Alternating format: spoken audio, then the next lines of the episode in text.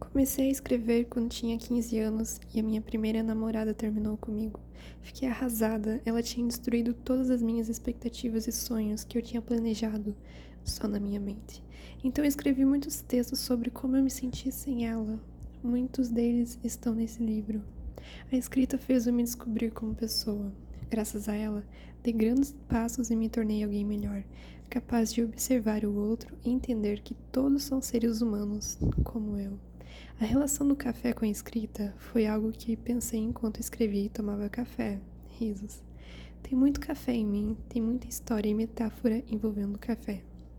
Estou escrevendo este texto às 2h38 da manhã. Não consegui dormir porque estava pensando, estou finalizando meu livro.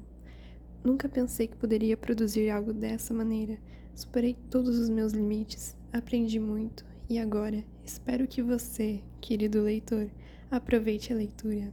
E ah, antes de começar a ler ou ouvir, faz uma xícara de café ou chá.